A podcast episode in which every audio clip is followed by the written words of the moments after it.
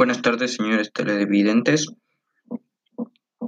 ¿Ustedes creen que reducir el salario del 25% nos llevaría a una crisis familiar? En los últimos meses, la economía del país ha estado en un punto crítico, llevándonos a que, llevándonos a que el Estado necesite más dinero. Me refiero a por la cuarentena, la cuarentena que hemos tenido. Las medidas que tomó el Estado fue reducir el salario del 25% para que el Estado tenga más ingresos.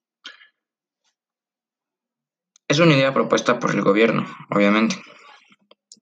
Una medida que propone el pueblo es más bajar a los sectores públicos con mayor jerarquía, como puede ser los puestos con FPS o FP7 o 6 que tienen un salario de 4 mil dólares, uno de 7 mil, ya que gente como que trabaja en empresas privadas como en un McDonald's o restaurantes no ganan tanto dinero y no alcanzan a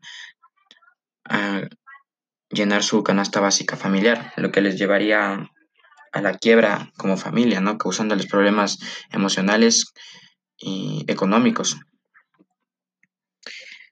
Una pregunta que les quiero hacer a todos los espectadores es, ¿ustedes qué hubieran hecho para que esto no fuera así? ¿Ustedes qué hubieran propuesto? Porque es verdad que el país ahorita está atravesando por una crisis muy grande, por la cuarentena que hemos vivido, los ingresos económicos no son los mismos, se disminuyeron bastante, llevándonos a, a la, bueno, a una crisis económica muy fuerte, no solo en Ecuador, también estamos hablando a nivel mundial. Entonces mi pregunta es, ¿cuáles son las medidas que ustedes hubieran tomado para el pueblo?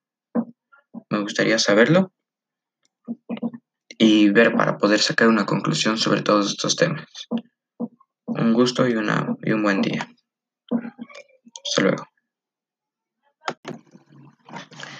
Mi, conclusión de esto es que necesitamos que el gobierno tome medidas más justas como reducir solo a los sectores públicos con mayor jerarquía y así ayudar a toda la población, ya que los que no alcanzan a cumplir su canasta básica de la familia eh, son los que más necesitan ahora el dinero que no han podido trabajar, tanto como ellos como también vendedores de ambulantes, que aunque no tengan un sueldo, eso de reducirles bajarían sus productos llevándoles a la quiebra. Es mi conclusión. Gracias.